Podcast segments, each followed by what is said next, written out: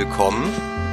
Schön, dass ihr alle wieder hier in den etwas stickigen Clubraum gefunden habt. Ähm, Anton ist wieder da. Er saß gestern schon hier mit Ines Schwertner. Sie haben über Hyperpolitik gesprochen. Wer das verpasst hat, äh, der oder die kann das aber Gott sei Dank noch nachhören und sehen bei uns auf dem YouTube-Kanal. Ähm, und auch dieses Gespräch wird erscheinen bei unserem Podcast Jacobin Talks, den ich moderiere, wo ich monatlich ähm, mit Intellektuellen spreche über die verschiedensten Themen, über ihre Buchveröffentlichungen. Ähm, dafür an dieser Stelle nochmal Werbung. Anton war auch schon mal da. Wir haben da schon mal gesprochen. Das war sehr schön. Ich freue mich heute sehr, dass du wieder da bist, dass wir wieder ein bisschen quatschen können. Wie ihr gelesen habt, geht es heute um Mark Fisher, den britischen Kulturtheoretiker, der ja sich vor einiger Zeit das Leben genommen hat, der aber äh, einen großen Einfluss mindestens auf die britische Linke, würde ich sagen, gehabt hat, aber auch hierzulande viel rezipiert wurde. Ähm, sein Begriff des kapitalistischen ähm, Realismus, der ist quasi, ja, das ist eigentlich so ein geflügeltes Wort geworden. Was es damit auf sich hat, das werden wir heute sicherlich auch klären. Vielleicht noch ein paar Worte zu Anton. Ich denke, die meisten kennen ihn jetzt schon. Er ist Ideenhistoriker. Ähm, er hat soeben bei Surkamp ein Buch veröffentlicht, das heißt Hyperpolitik. Das ist jetzt hier schon mal zu erwerben. Also das könnt ihr gerade in diesem Moment jetzt wirklich nur hier erwerben. Das kommt erst später noch in die Buchhandlungen. Ähm, macht das gerne vorne am Merchstand.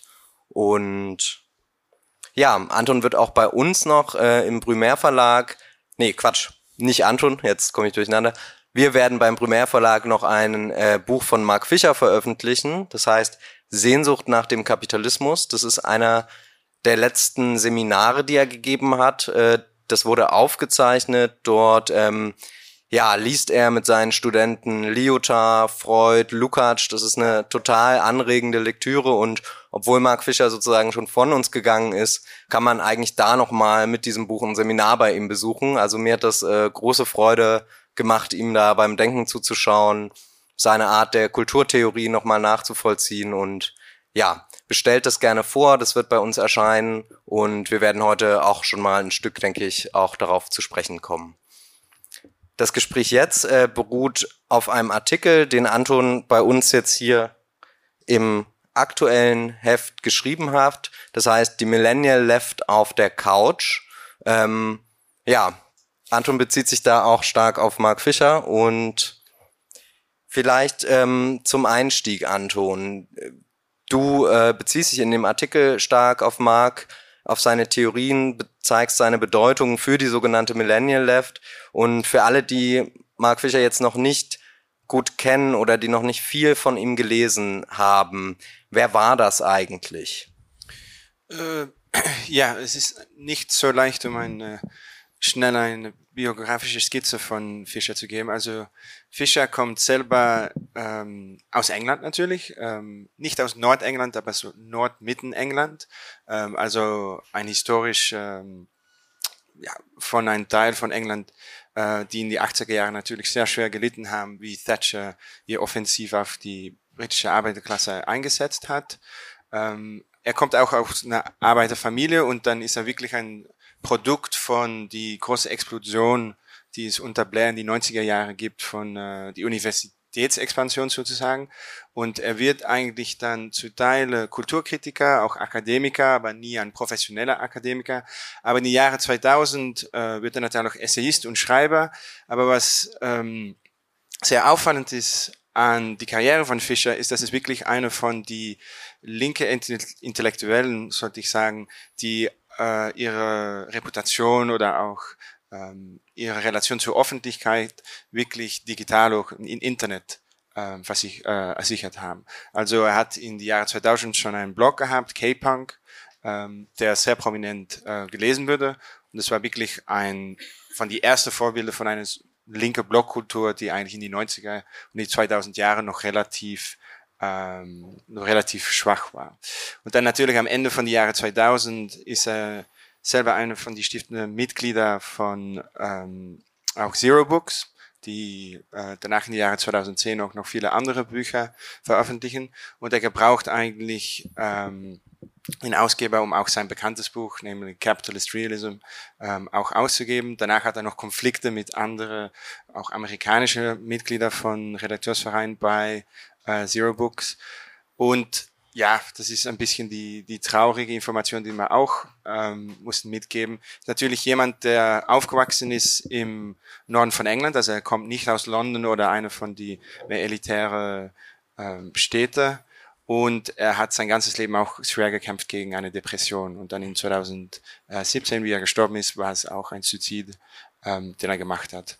Aber er hat natürlich auch Anfang der Jahre 2010 äh, nicht nur intellektuell, aber ich sollte sagen auch politisch sehr viel Inspiration gegeben an die äh, linken Flügel von ähm, die Labour-Partei oder ein Teil von der Studentenbewegung, die eigentlich Anfang 2010 erst protestiert hat gegen die Austeritätspolitik von die konservativ-liberale Koalition unter Leitung von äh, David Cameron. Da war er eine sehr wichtige Stimme, auch mit seinem Buch. Und danach ist er für den Corbynismus, wie es heißt, in die Mitte von die Jahre 2010 auch ähm, eine sehr wichtige Quelle gewesen. Ähm, er war also nie, lass mal sagen, ein Bewegungsintellektuell oder so wirklich ein Fellow Traveler, wie man es nennen kann. Aber er hat natürlich schon eine wichtige Rolle gespielt in die Welle von linkspopulistischer Bewegung, die es auch in äh, Großbritannien gab. Mhm. Du hast es schon gesagt, also er wird zu einem sehr wichtigen Kulturtheoretiker und wenn man jetzt sozusagen so aus der deutschen Diskussion kommt und sich mit ja postmarxistischer, marxistischer Kulturkritik irgendwie beschäftigt, dann ist man hier schnell bei den Namen Adorno, beim Kulturindustrie-Kapitel und so weiter.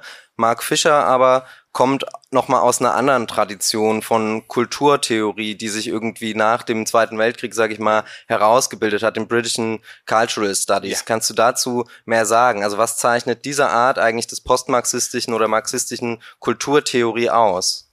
Ja, also ähm, das Interessante und manchmal auch sehr Schwierige mit Fischer ist, dass das Denken, ich würde nicht sagen synkretisch, aber sehr hybride ist manchmal, ohne dass es dadurch weniger marxistisch wird. Also es gibt natürlich vier Vorbilder, wo ein synkretistischer oder ein eklektischer Marxismus eigentlich nicht wirklich noch marxistisch ist. Aber das Interessante am Fischer ist, dass es doch eine sehr konsequente marxistische Linie gibt, in was er schreibt, auch wenn er selber sehr viele Paradoxe und Kontra ähm, gegen ähm, Gegenstände hat in sein eigenes Denken.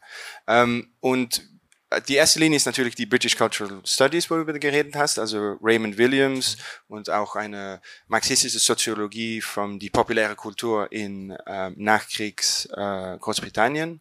Also das ist wirklich die erste ähm, Tradition, wo es sich interessiert. Und der Unterschied mit Adorno ist natürlich gleich sehr deutlich, weil Adorno und die Massenkultur sollen noch schweigen von Adorno und die Popkultur, war immer ein sehr schwieriges, äh, schwieriges Verhältnis. Das war bei Fischer eigentlich nie den Fall. Also ähm, er hat theoretische Konzepte aus der marxistischen Tradition gebraucht, um eigentlich natürlich aktiv viel über Musik zu schreiben. Äh, es gibt manche Musik, es gibt zum Beispiel ein paar Stücke, die er über Burial geschrieben hat, also der bekannte äh, elektronische ähm, Musiker aus den Jahren 2000. Und das ist natürlich äh, kein Adorno, weil es über eine Form von Musik geht, die Adorno nie würde toleriert haben. Aber es ist theoretisch schon ziemlich interessant, wie er zum Beispiel die Musik von Burrell versucht äh, zu kontextualisieren.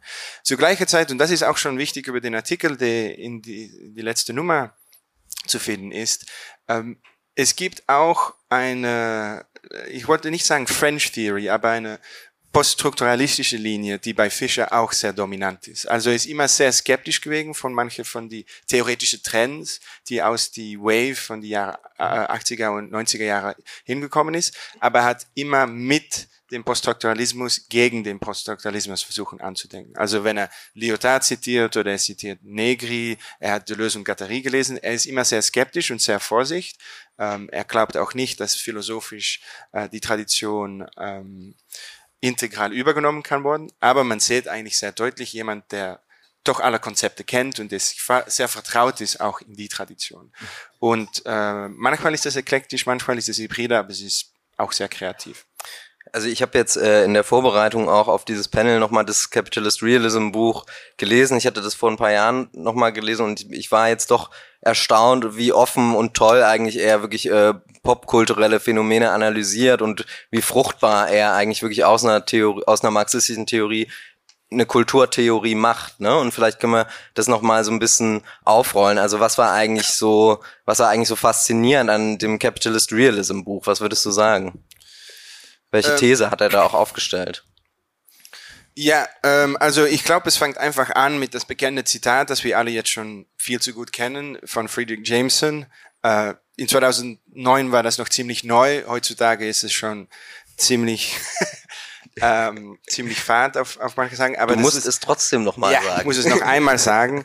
Äh, es ist schwieriger, um das ähm, Ende von Kapitalismus sich vorzustellen, äh, statt äh, die Ende von der Welt. Also er versucht eigentlich eine sichere Sensibilität oder eine Atmosphäre von die Jahre 2000 oder Ende Jahre 2000 zu kaptieren, wo eigentlich die Idee, dass man Politik was ändern könnte an äh, die Gesellschaft, dass es historisch auch Formen von Freiheit gibt, die ähm, bezüglich sind in einer kapitalistischen Gesellschaft, wo die Idee fast fatal äh, verschwunden ist. Also dass die Idee, dass man was könnte ändern oder dass die Parameter von sozialen Leben nicht äh, konsolidiert oder nicht ewig würden existieren, dass die wirklich sehr implausibel ist geworden.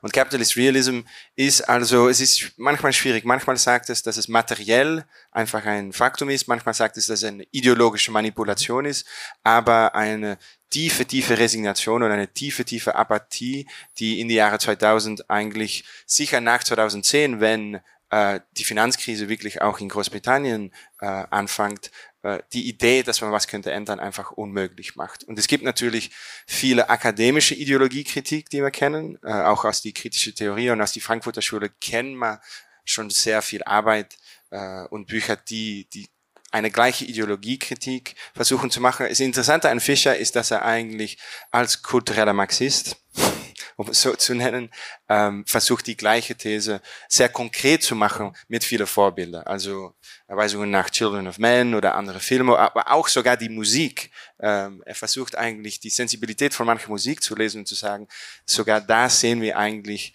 oder hören wir ähm, die Resignation, die so typisch ist für die postpolitische Jahre 2000. Mhm. Also er analysiert zum Beispiel auch wirklich den Hip-Hop und zeigt irgendwie, dass da eigentlich jeder Möglichkeitshorizont verschwunden ist und es wirklich nur noch so ein Naturzustand alle gegen alle, der da performt wird. Also das sind sehr, sehr interessante Analysen, die ich hier auch nochmal empfehlen kann. Ähm, es gibt auch einen Text über Drake, der sehr gut ist, ah ja, sehr wo gut. er die Maskulinität von Drake analysiert und es gibt sehr viele äh, uninteressante Artikel über Drake, aber ist eigentlich der einzige gute Artikel über Drake, den ich kenne. sehr gut. Genau, und Fischer ist sozusagen, das ist schon ein bisschen angesprochen, irgendwie eine prominente Figur auch dieser Millennial Left, die du jetzt in deinem Artikel versuchst nochmal zu beleuchten. Wer ist eigentlich diese Millennial Left? Ähm, das einfachste, das man könnte sagen, ist, dass die Millennial Left äh, natürlich generationell zu die typische Millennial-Periode äh, gehört. Es geht über Menschen, die sich zur linker Seite befinden, die nach 1980 äh, oder bis 94 geboren sind. Aber es ist wirklich auch die Generation, die eigentlich den Kreditboom von den Jahren 90 Jahre 2000 hat mitgemacht, auch die Erwartungen oder die morelle Ökonomie von den Kreditboom äh, internalisiert hat und die dann nach 2008, wie die Finanzkrise anfängt und weil zum Beispiel auch der Arbeitsmarkt und äh, der Wohnungsmarkt in Großbritannien unheimlich äh, feindlich wird, ähm, dann sich radikalisiert. Also es geht um eine linke Generation, die nicht nur chronologisch, aber die wirklich markiert ist durch das Moment von 2008 und die natürlich auch zentral war, nicht nur in die Protestbewegung Anfang 2010, aber auch die linkspopulistische Experimente, die danach aus ähm, die ähm, auch, ja, aus die Protestbewegung gekommen sind. Das Schwierige ist, dass ich einfach ein sehr, sehr später Millennial bin. Ich bin noch kein Zillennial, wie man sagt, ähm, aber ich bin einer von den letzten Millennials und Fischer selber ist gerade nicht Gen X oder ist so, ja, ist schon noch Gen X, aber es gibt also eine, eine Dekalage, wie man auf Französisch sagt, zwischen ähm, Fischer und mir, die es vielleicht auch schwierig macht, um um darüber zu schreiben. Aber das ist schon wichtig, um anzugeben. Er war selber nicht völlig ein Millennial, aber er war doch sehr wichtig für die Millennial-Generation, weil er auch alt genug war, um schon die Diagnose zu stellen in 2008, 2009. Und dann, wie die Menschen auf die Straße gehen, ein paar Jahre später, dann gibt es das Buch schon und hat das, äh, ist es schon befüglich. Du ähm, beschreibst in einem Artikel, du steigst ein mit einer Szene aus Protesten, wo auf einmal in London, glaube ich, äh, ganz viele Bücher auftauchen auf der Straße. Das heißt, ja, Vertreterinnen, Vertreter der Millennial Left verkleiden sich oder ziehen sich, nee, haben große Blöcke sozusagen, wo vorne irgendwie äh, Adorno, glaube ich, äh, Dialektik der Aufklärung oder negative Dialektik, negative Dialektik genau und ähm, ganz viele andere Werke und das damit steigst du irgendwie ein. Was sagt diese Szene über ja. die Millennial Left? Also wir müssen nicht so wie Roland Barthes eine, eine Mythologie machen von was dort passiert, aber es ist doch schon ziemlich interessant, auch weil das Buch von Fischer selber zum Bookblock gehört hat. Also die Idee war eigentlich, um einen Bookblock zu machen, wo man Schilder baut, um sich äh, zu verteidigen gegen die Polizei, aber dass man Schilder baut aus Büchern, gibt auch eine Anatomie von der Generation. Also es ist eine Generation, die sicher äh, viele davon sind in die Universität gegangen, sind auf die Universität auch in Kontakt gekommen mit einer sicheren Form von Theorie, aber äh, Theorie und Militanz verbinden sich auf eine sehr spezifische Weise auf dem Moment. Und dass Fischer auch selber dabei war, dass sein Capitalist Realism ein von den Schildern vom Bookblock war, ist auch sehr symbolisch natürlich. Und jetzt stellst du sozusagen diese Millennial Left ein bisschen ähm, einer alten Linken auch gegenüber, ja? Und also du, du schreibst dann, dass es da so wirklich verschiedene Werte gab, wenn man, wenn man das so ganz schlagwortartig machen will. Auf der einen Seite bei der Millennial Left steht so Grundeinkommen, Drogenkonsum und Spontanität, ja, und bei der alten, Le äh, äh, alten linken Planwirtschaft Disziplin äh, und Abstinenz. Also was, äh, wie, wie, wie kann man das verstehen? Sind das sozusagen, also welche, was stehen sich da für Generationen gegenüber? Es gibt eigentlich einen guten Text von jemand bei Platypus.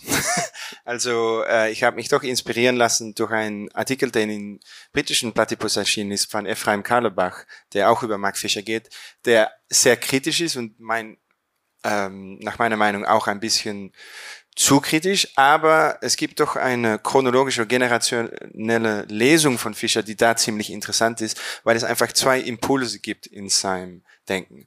Einerseits sieht man in sein Oeuvre eine starke, ich sollte nicht sagen Nostalgie, aber Sehnsucht nach äh, einer semi-leninistische, äh, stark organisierte, sehr disziplinierte Form von linker Politik, die er natürlich auch mit Anfang von 20. Jahrhundert äh, assoziiert. Also er hat sicher auch eine leninistische Reflex, die sehr äh, deutlich ist ähm, und die, ich sollte nicht sagen autoritär ist, aber die sich sehr staatlich, sehr äh, nicht organisationsfeindlich, wie man sagt, äh, orientiert.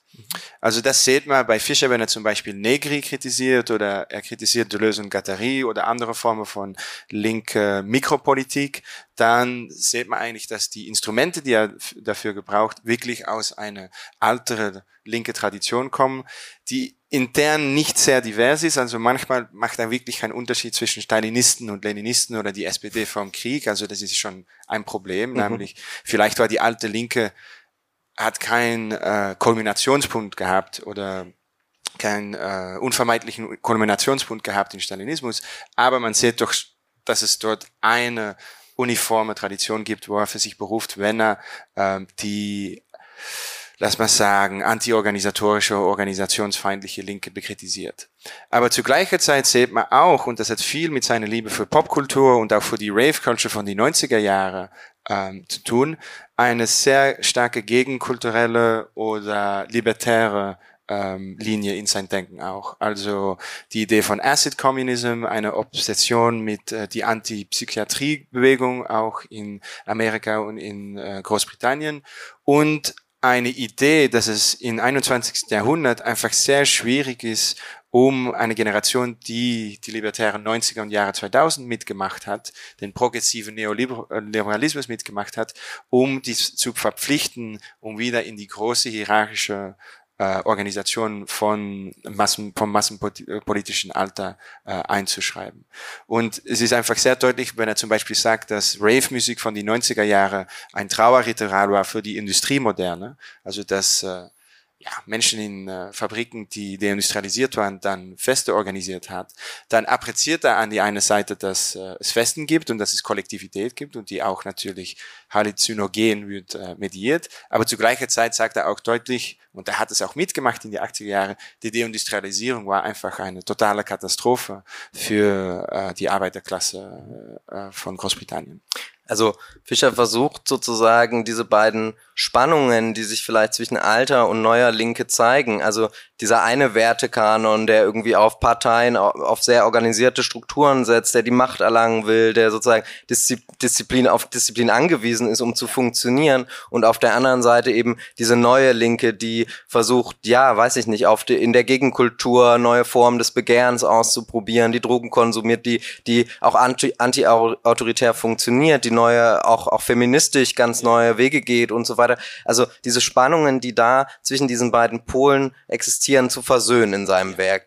Ja. Würdest du das auch so sagen? Und die Idee von Artikel ist, um zu sagen, äh, da geht es um eine intellektuelle Spannung, die intern ist an ähm, die das Schreiben von Fischer, aber das war auch eine politische Spannung ähm, im, am Herz von Linkspopulismus, so wie man ihn auch in Großbritannien gesehen, gesehen hat. Da gab es auch verschiedene Tendenzen nach mehr Organisation oder mehr digitale oder mehr libertäre Formen. Also Fischer ist vielleicht ungewillt ein bisschen ein Paragon. Sag mal Paragon auf Deutsch, ein äh, Paragon, Vorbild, ein, ah, ja, äh, ja, ja. ein Vorbild, äh, ein Modell für die ähm, äh, Schwierigkeiten, die auch in die korbinistische Linke sich vorgetan haben.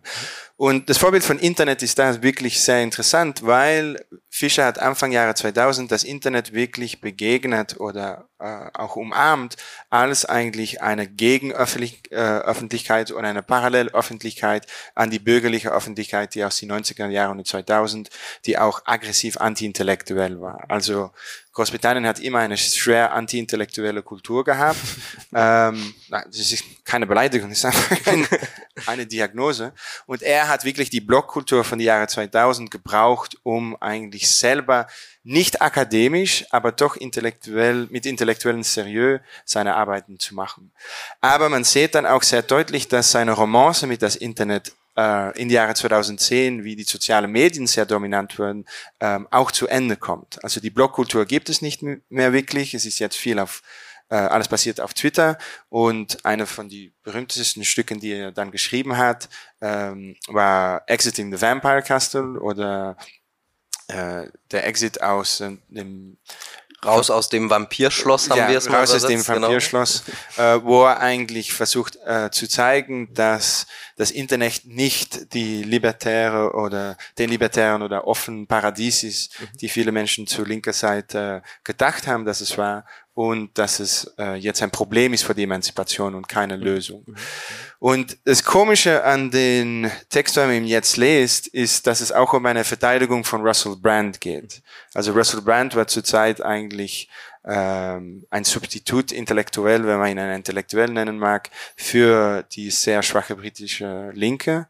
Und er verteidigt eigentlich die Präsenz von Russell Brand in Debatten, wo er gegenüber bürgerlicher Kommentatoren sich verteidigen muss, als Mann, der aus die britische Arbeiterklasse kommt und der sich nicht intimidieren lässt. Und es ist natürlich sehr, äh, ja, sehr komisch, um dann die letzte Woche über die Skandale bei Russell Brand äh, auch in feministischer Aufsicht zu lesen und dann jetzt den Text zu lesen. Kannst du das vielleicht nochmal einordnen? Ich denke, in der deutschen Linken ist das nicht ganz so präsent. Ja, es ist, äh, ja, es ist ein bisschen äh, ein Skandal, wo Russell Brand, glaube ich, angeklagt wird für ähm, sexuelle, äh, sexuelle Ver äh, Vergewaltigung äh, durch verschiedene Frauen und wo eigentlich auch sehr viele Menschen, so wie Owen Jones und andere Menschen auf die britische Linke, die früher eigentlich ziemlich enthusiasmiert waren durch Brandt, jetzt wirklich mussten sagen, äh, wir äh, dis dissoziieren uns von ähm, seiner Erbschaft. Und darum ist es auch interessant, um zu sagen, weil er hat ähm, das über den äh, das Vampirschloss hat er geschrieben, um auch eine linke Kritik auf die linke Romance mit dem Internet zu machen. Aber da auch sieht man gleich die Ambiguitäten, von was er versucht zu tun. Nämlich Russell Brand ist einfach ein sehr schlechtes Vorbild für was äh, Arbeiteremanzipation zum Beispiel im 21. Jahrhundert könnte sein. Mhm.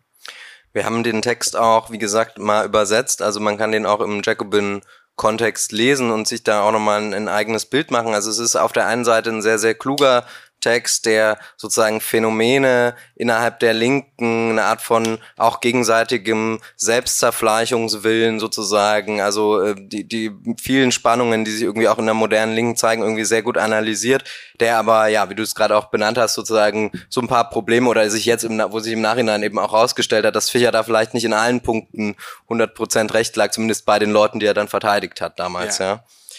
Ähm, und jetzt hattest du darüber gesprochen, äh, schon, du hattest es an, äh, angerissen, das Stichwort Acid Communism, was ja so ein bisschen gerade auch für deutsche Orden so sehr schillernd ist, sozusagen. Ähm, das war Fischers später Versuch, so lese ich das, nochmal, ähm, ja, eigentlich nach der Finanzkrise 2008 auch die Gegenkultur so zu entdecken als Ressource für ein anderes Begehren innerhalb der Linken. Also da geht er wieder sehr stark zum Subjekt hin, ja, und er Kannst du das mal erklären? Was, was will er da eigentlich? Was macht er? Ja, also die Idee von Acid Communism ähm, gehört ein bisschen zum ähm, schiefen Parcours, den er dann am Ende ge gefahren ist, wo er hat gesagt, einerseits braucht man Organisation, ist all das Idee von rhizomatische oder äh, organisationsfeindliche Politik ist nicht möglich. Aber am Ende hat er natürlich noch immer geglaubt, dass äh, zum Beispiel die Drogenkultur oder die Rave-Kultur von den Jahren 90 und Jahre 2000 auch eine, eman einen emanzipatorischen Kern gehabt hat. Und da ist er zurückgegangen nach manche Autoren in die Antipsychiatriebewegung Ende von den Jahren 60, Jahre 70, die auch eine Kritik vom bürgerlichen, normalisierten äh, Subjekt haben, wie Foucault es auch ähm, zum Beispiel vorgestellt hat.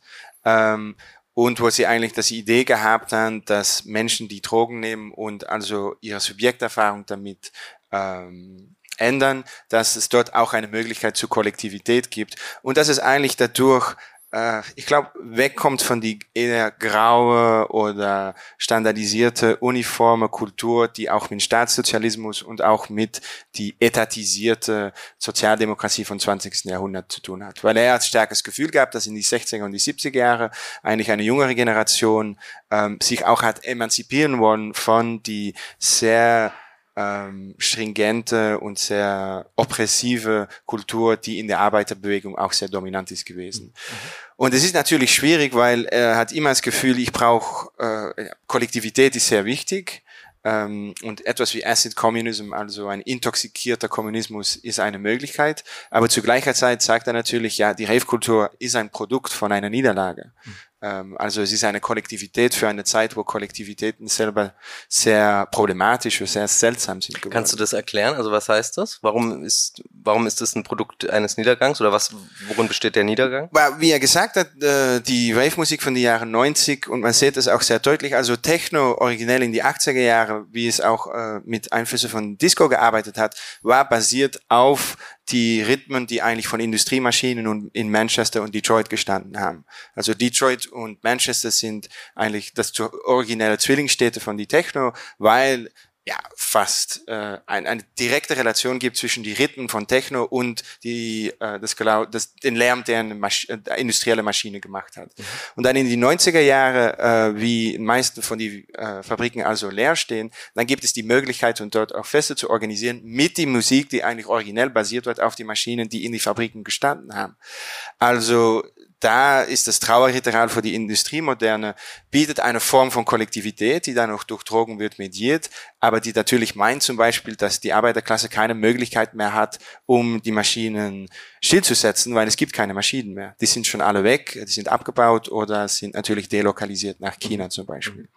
Das ist, also Detroit ist da wirklich sozusagen fast ein schönes Symbol dafür. Also seinerzeit in der organisierten Moderne wurde, war das sozusagen der das industrielle Zentrum für den Autobau der ganzen USA, also äh, mit einer riesigen Arbeiterklasse, die organisiert war teilweise eben auch und so. Und dann ähm, bricht das alles wirklich zusammen. Also Detroit wird zu einer in der Krise zu einer wirklich einer Art Geisterstadt. Also dieses wirklich dieses Zent dieses Zentrum ähm, des Fordismus, auch wenn man so will, ja, bricht in sich zusammen. Die Hallen werden leer und was folgt darauf? Wer, wer geht in die leeren Hallen? Eben die Raver, die ja. sozusagen tatsächlich auch diesen diese Art von Musik in ihrer Musik, äh, also die, die Töne sozusagen der Maschinen in ihrer Musik verarbeiten. Also wirklich eine. eine Aber er hat immer auch gedacht, dass ähm, zum Beispiel in Britannien und da hat er sicher recht gehabt. Ähm, es gab natürlich keine Arbeiterrevolution, auch nicht unter die Labour-Regierung von äh, 45. Also da war ja. immer sehr deutlich über. Aber statt die politische soziale Revolution gab es doch eine enorme kulturelle Revolution in die 50er und 60er Jahre, wo die Arbeiterklasse eigentlich in ein Bastion von äh, das Bürgertum kulturell dominant wird. Mhm. Also eine Gruppe wie die Beatles, da hat er auch viel darüber geschrieben, ist ein sehr gutes Vorbild davon. Das ist eigentlich ein wirkliches Zeichen, dass in die 50er und 60er Jahre die Arbeiterklasse eine kulturelle Hegemonie kreiert, die dafür einfach, die davor einfach nicht vorzustellen war. Und darum hat er auch nie gesagt, dass zum Beispiel die Rave-Kultur von die 90er und Jahre 2000 nur eine Angelegenheit von der Mittelschicht war. Er hat auch das Gefühl gehabt, auch in der Niederlage hat die Arbeiterklasse noch große Kunst, mhm. äh, Kunst äh, können kreieren. Und ähm, das zeigt an sich, dass er auch ähm, das kulturelle Repertoire, das die Arbeiterklasse auch nach Thatcher noch gehabt hat, hat er gesehen als eine Möglichkeit, um doch noch eine Form von linker Politik ähm, zu reanimieren. Also die, die Gegenkultur sozusagen bleibt für ihn in irgendeiner Weise doch eine, eine Ressource, das kann man bestimmt so festhalten.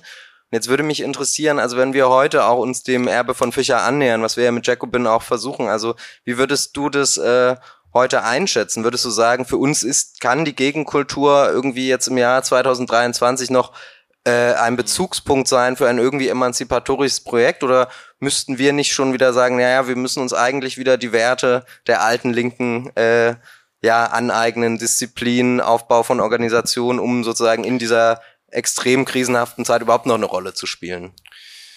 Ja, ähm, ich glaube nicht, ich habe eine ganze Antwort dafür, weil das, äh, den Artikel, der da steht, ist auch ein Untersuch und hat nicht wirklich eine Lösung für die Probleme oder die Problematik, wo äh, Fischer ähm, auch vorgestanden ist.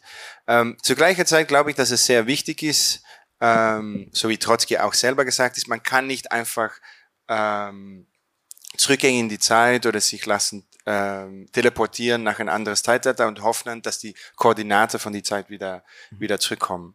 Also auch in die 60er und die 70er Jahre gab es viele Parteien, äh, die natürlich sehr stark organisiert waren, die auch wie zum Beispiel in Frankreich und Italien eine Gegengesellschaft in die Gesellschaft waren und die ihr eigenes Schloss sozusagen gebaut haben und ähm, auf eine Weise, die natürlich auch ähm, sehr hierarchisch und manchmal auch bedrückend war für viele Menschen. Also die Emanzipation, die es von die neue Linke äh, gegeben hat in die 60er und 70er Jahre, hat natürlich auch viel, das hat nicht nur mit die SPD zu tun, die Luxemburg und ähm, Liebknecht ermordet hat. Das hat auch mit äh, die Idee von einer Industriemoderne, die eigentlich keine Experimentation oder Kreativität kann tolerieren.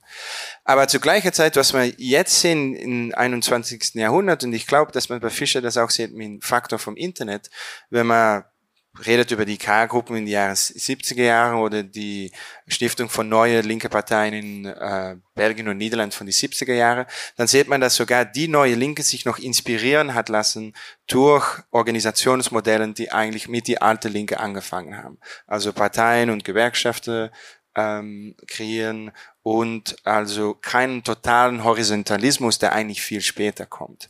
Ich glaube, der Horizontalismus oder das Hart- und Nägel-Denken, das man jetzt mit den Jahren 2000 und ähm, 90er Jahren auch assoziieren, ist wirklich eine Radikalisierung von einer libertären Tendenz, die es schon gegeben hat in die neue Linke. Ähm, die eigentlich viel zu weit ist gegangen. Und ist, das ist auch, glaube ich, das Problem, das Fischer ähm, versucht zu behandeln, ihm zu sagen, ja, die neue Linke hat, äh, hat Ursachen gehabt, die man sicher kann verstehen, aber zu gleicher Zeit befinden wir uns heute in einer äh, Situation, die noch viel schwieriger ist.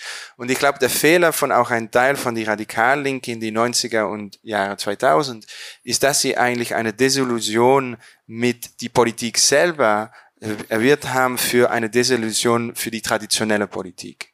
Also die Idee ist eigentlich, Menschen laufen weg von den traditionellen Parteien, sie interessieren sich nicht mehr in die parlamentäre Politik. Das meint eigentlich, dass sie jetzt äh, endlich befriedigt werden für eine revolutionäre Politik, die nicht in die Parteien äh, stattfindet. Also die Idee ist, die korporataristische Kategorien von die Nachkriegszeit zerfallen und jetzt kommt eine neue Masse ähm, nach vorne und die können wir eigentlich gebrauchen für unsere Form von radikaler Politik. Und das ist einfach ein sehr großer Fehler, hat er auch selber gesagt. Weil was passiert ist nicht nur ähm, eine Krise von die traditionelle Politik, aber von die Politik an sich.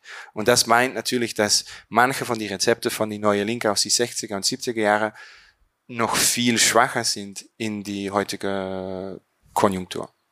Also man kann sozusagen weder einfach den historischen Fortschritt, sage ich mal, den es gab von der alten zur neuen Linke, die Emanzipationsfortschritte, die es da auch gab, jetzt einfach zurücknehmen und zu den Rezepten der alten Linken zurückkehren. Noch kann man sozusagen an den, sage ich mal, eher sehr libertären, sehr horizontalen, sehr äh, ja disziplinslosen Werten sozusagen der, der, der Millennial Left oder der neuen Linken einfach festhalten. Also wir stehen jetzt vielleicht an einem, an einem neuen Punkt. Und in deinem Artikel schreibst du ja auch, dass die Millennial Left heute eigentlich möglicherweise in einer Krise kommt, die vielleicht eben auch damit was zu tun hat, dass der Neoliberalismus heute, ja, möglicherweise sich auf dem Abschwung befindet und die Millennial Left ihn aber nicht getötet hat. Kannst du diese These mal erklären? Was meinst du damit?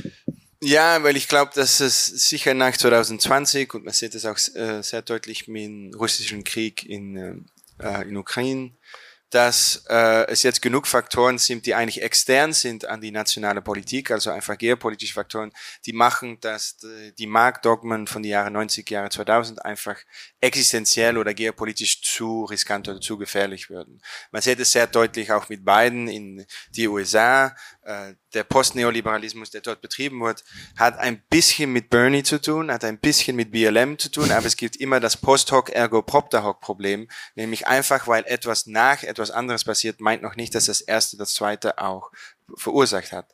Das meiste, das wir sehen, ist, dass es ein sehr ähm, näher äh, Verbindnis gibt zwischen die Idee, um geopolitisch und geoökonomisch ähm, die Konkurrenz mit China anzugehen und um jetzt staatlich sich einzumengen in die, in die äh, Wirtschaft und, und grüne Reindustrialisierung zu machen.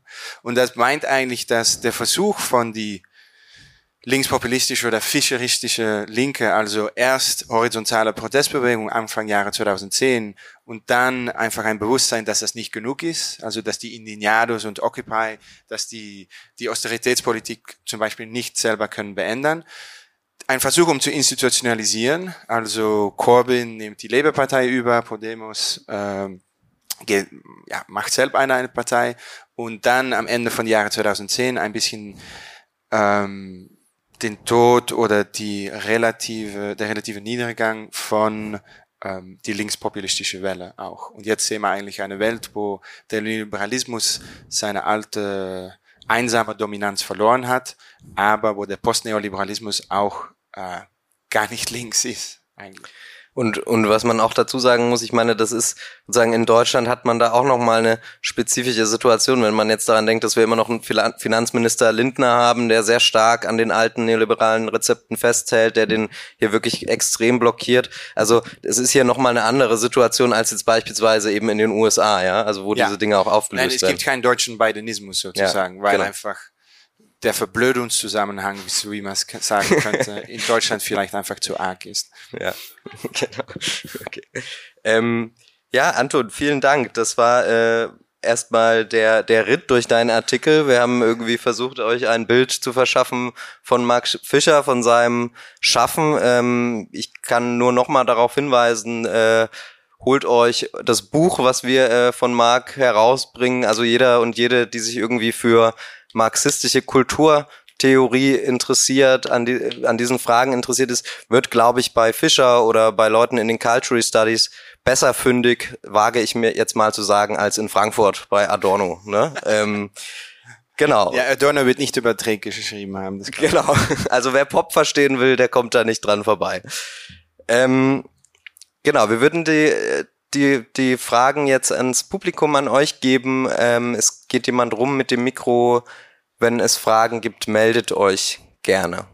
An Anton zu, ja, Mark Fischer oder zur Millennial Left.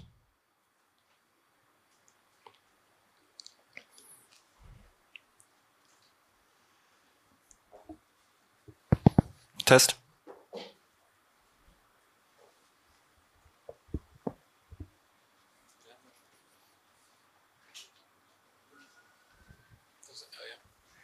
Hallo. Äh, ja, danke schön. Ähm, meine Frage geht so ein bisschen in Richtung, was hast du gerade auch schon erwähnt, die Rolle des Internets. Ähm, ich habe so heutzutage als politisierter Mensch immer das Gefühl, dass so gerade aus dem linken Raum da immer sehr viele Fragezeichen und ungeklärte Verhältnisse zu bestehen. Und du hast gestern Abend auch schon mal kurz diese, diese Facebook-Romanze mit der ähm, Revolution in Ägypten angesprochen. Aber ich habe das Gefühl, dass das noch so ein bisschen ähm, so eine Art blinder Fleck ist, dass das Verhältnis nicht ganz geklärt ist. Ähm, ist Internet Instrument oder ist es nur im, in, mit Gegnerschaft zu verstehen oder muss es nicht eigentlich vielleicht auch ein Politikfeld geben und müssen wir uns dem nicht eigentlich noch viel stärker widmen, sozusagen vielleicht auch das, ähm, ähm, das Internet vielleicht wieder zu demokratisieren oder in irgendeiner Form mhm. ähm, auch wieder äh, gestalten zu können?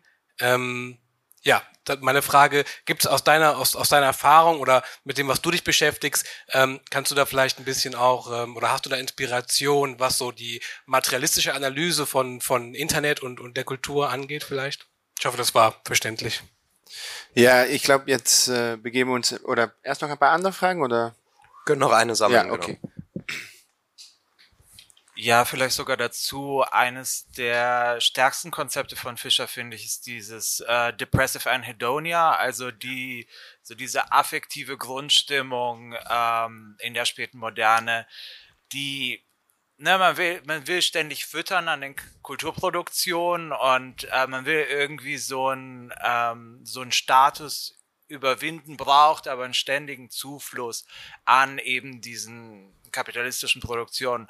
Fast ein bisschen, ne, also affektiv, ähm, äh, cruel Optimism, nicht? Also diese, ja. also diese Sache vielleicht zu dem Internet dazu.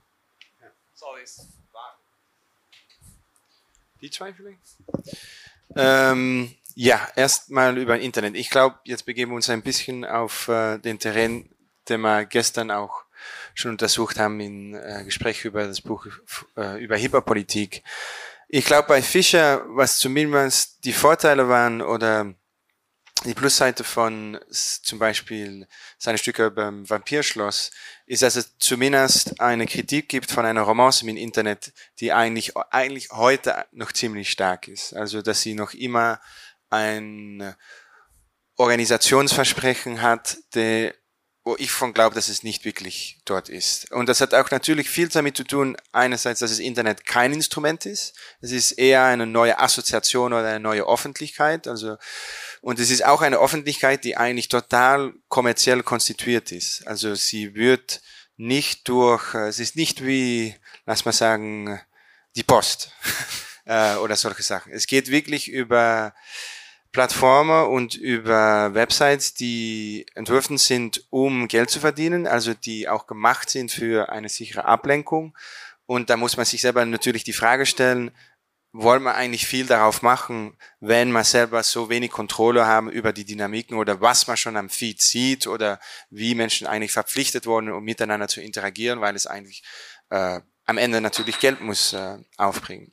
Zu gleicher Zeit glaube ich, dass die Frage nach einer Sozialisierung vom Internet oder einer Demokratisierung vom Internet ähm, auch manchmal eine Gefahr hat. Ich wollte es vielleicht ein Parallel, der gefährlich ist, aber die Sozialisierung von Atomwaffen oder Demokratisierung von Atomwaffen ist auch eine komische Idee. Ähm, in die Idee, dass vielleicht es was Intrinsikes gibt im Internet, das problematisch ist, auch weil es als Öffentlichkeit ähm, sich eingesetzt hat auf ein Moment, dass die Zivilgesellschaft schon so schwach ist.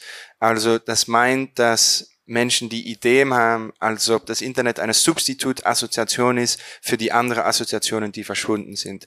Und das ist natürlich absolut nicht der Fall. So wie ein äh, AI-Girlfriend natürlich kein Substitut ist für eine, ja, einen wirklichen Girlfriend sozusagen. Ähm, und da glaube ich auch heute bei Fischer, dass er in die Jahre 2000 die antiautoritären Möglichkeiten von Internet ähm, eingesehen hat, aber dass er dann in die Jahre 2010 auch gesagt hat, ja, ähm, vielleicht, maybe we should all log off a bit more. Ähm, und ja, das ist ein bisschen Erholung von was ich gestern schon gesagt habe. Ich glaube, die Idee, dass äh, das Internet vielleicht taktisch eingesetzt kann worden, aber sicher nicht zentral kann stehen in äh, die Frage nach die Mobilisation, das ist schon wichtig.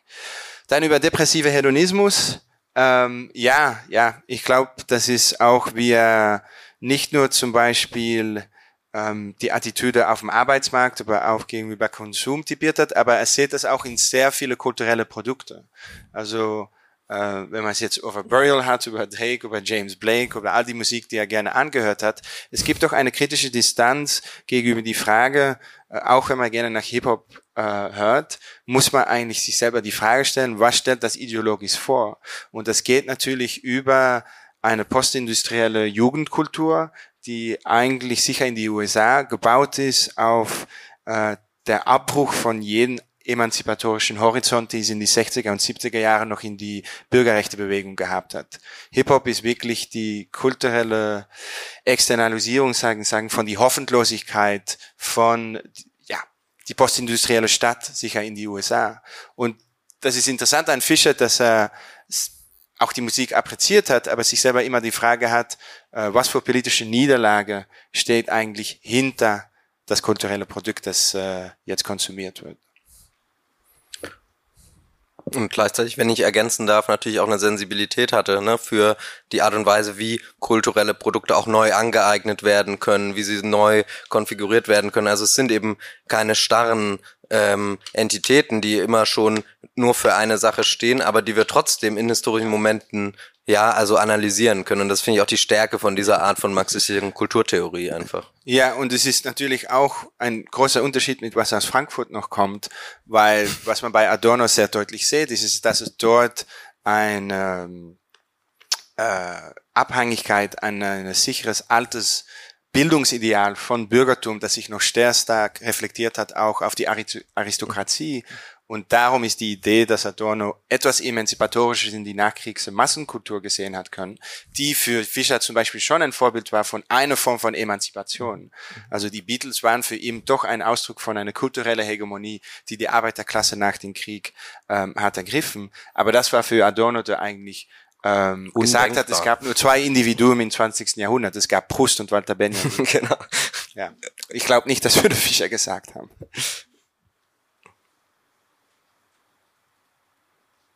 Okay.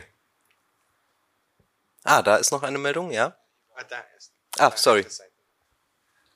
Ähm, ja, ein, eine Sache, die ich, ich nenne es jetzt mal eine Stärke der äh, Millennial, äh, Millennial Left, besonders in UK war, äh, ist die Fähigkeit zur akademischen Selbstvermarktung. Und ich bin äh, zur, äh, zum Teil richtig gehend durcheinander gekommen, weil ständig neue Theorieströmungen auf den Markt kamen also es gab irgendwie den, den Akzelerationismus, dann gab es New Materialism, ja, dann gab es Speculative Realism, dann gab es Asset Communism, dann gab es Luxury Communism. Und ich wollte fragen, ob du mir ein bisschen Orientierungshilfe geben kannst, wie man genau so ging es mir. Im ideologischen Supermarkt. Genau. Ich habe ihn, ich hatte Schwierigkeiten, ihn da richtig einzuordnen. Und vielleicht kannst du, wenn dir das nicht gelingt, aber zumindest ein bisschen was zu den Personen in seinem Umfeld sagen, weil es gab ja eine ganze Generation von diesem Millennial Left, gerade dann später in, äh, in, in London im akademischen Raum. Vielleicht kannst du versuchen, ihn da so ein bisschen zu, zu situieren. Das würde mir sehr helfen. Äh, noch eine Frage? Mhm. Da vorne. Also.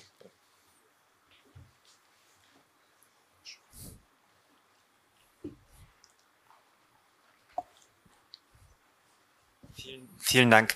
Ähm, mich würde der Begriff des äh, Postneoliberalismus äh, interessieren, ähm, der ja nicht links ist, wodurch er sich auszeichnet. Ist das jetzt was Zyklisches, äh, irgendwas, was wir schon mal gesehen haben, so wie FDRs New Deal? Ich kann mir gerade wenig drunter vorstellen, aber hört sich halt wichtig an. Oder prägend auf jeden Fall.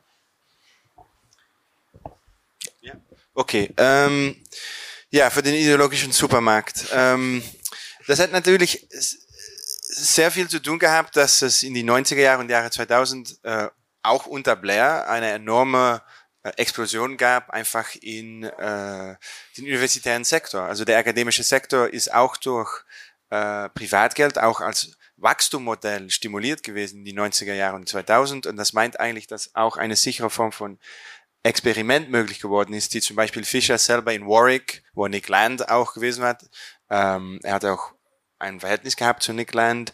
Ähm, wo man eigentlich sehr kreativ, aber nicht akademisch, intellektuell konnte nachdenken. Und das hat er auch auf die Blogkultur so appreziert, dass man eigentlich nicht in akademische äh, Blätter hat publizieren müssen, aber dass man zum Beispiel über Lyotard und Deleuze und Guattari einfach am Blog könnte schreiben, ohne dass man die, ähm, die Code von die akademische Welt so muss respektieren.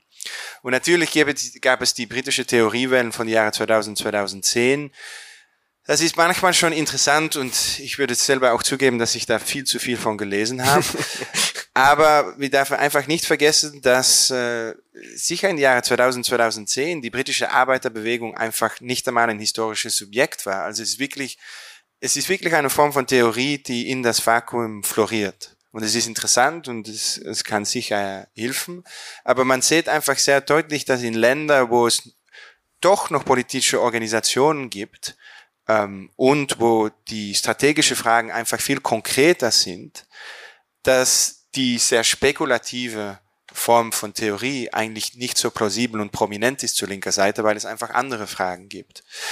Und das ist natürlich kein Argument gegen Theorie, das ist kein anti-intellektuelles Argument, um keine Franzosen zu lesen oder sowas.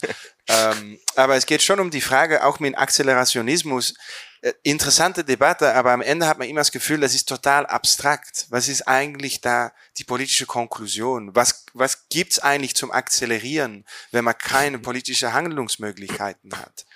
Und äh, ich glaube, das ist bei Fischer Teil von die Formation ge gewesen, die in den 90er Jahren 2000 gehabt, aber in den Jahren 2010 ist er selber auch politisch anders und ich würde sagen, nicht so stark poststrukturalistisch zum Beispiel angefangen, äh, um, äh, um nachzudenken. Ja, es, Accelerismus und so ist natürlich nicht poststrukturalistisch, aber es war bei ihm auch sicher, dass eine sichere hyperakademische Form von Theorie auch nicht mehr so dominant war. Mhm. Dann über den Postneoliberalismus.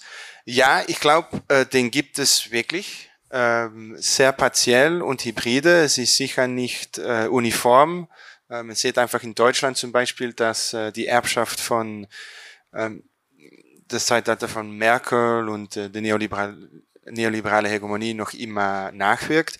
Aber ich glaube zum Beispiel, wenn man sieht, wie viel Biden ausgibt im Vergleich zu Obama, dass dort der Unterschied enorm ist. Obama hat einfach ein Stabilisierungspaket ähm, eingeführt, der ja sehr klein war und das ist bei Biden absolut nicht den Fall. Äh, die Idee, dass es darum eine Zurückkehr gibt nach zum Beispiel dem New Deal, ist auch nicht wahr, weil der New Deal war ein viel etatistischer oder viel stärker staatlicher äh, starker staatliches Projekt. Und was wir eigentlich bei beiden sehen, ist, dass der amerikanische Staat so dekonstruiert ist, dass nur die Zentralbank, also the Federal Reserve, noch funktioniert. Und das meint eigentlich, dass die Idee ist, um ähm, publik-privaten Protektionismus zu machen, ohne Austerität. Ich glaube, so hat Adam Tooze umschrieben. Also der Staat versieht eigentlich die Liquidität oder die monetäre Seite und die, den privaten Sektor muss dann selber die Produktion machen. Und das ist ein großer Unterschied mit New Deal, wo der Staat schon ein großer Teil von die Produktion selber nationalisiert oder sogar sozialisiert hat. Äh, das war ein anderer Etatismus. Äh, und es gibt eine ein Satz von Adam Tooze auf Englisch, vielleicht kann man ihn auf, ähm, ähm, auf Deutsch übersetzen. In disinhibited public-private projects. Also dekomplexierte publik-private ähm, Zusammenarbeit. Und ich glaube, das ist der Postneoliberalismus, den wir bei beiden sehen, nämlich Liquidität vom Staat, so viel wie man mag. Man, äh, es gibt keine Schuldenbremse sozusagen, aber zu gleicher Zeit wird der Staat selber nie eine Fabrik bauen oder enteignen, um dort Sachen zu produzieren. Also das zu, vereinfacht einfach eine Zusammenarbeit zwischen öffentlichem ja. und privatem Sektor, ja, der irgendwie aber anders funktioniert als. Ja, ja. aber der öffentliche ist monetär. Ja. Es geht nicht über die Administ der administrative Staat zum Beispiel. Mhm. Und vielleicht einfach, also was du ja auch gefragt hast, ob das jetzt gut ist sozusagen, ne? Ich denke, das hast du ja auch gut gesagt. Das ist eben eine Abkehr vom Neoliberalismus, die irgendwie ein neues Herrschaftsprojekt ist, aber es ist nicht unser Projekt sozusagen. Ne?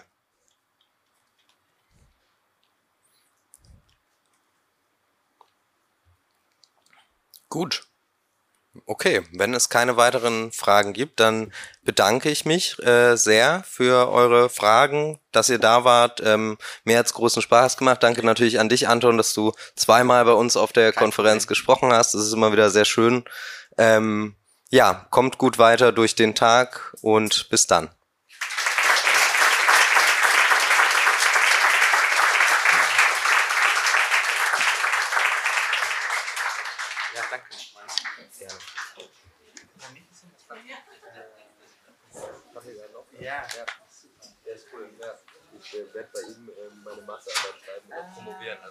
ganz gut befreundet auch. Ja.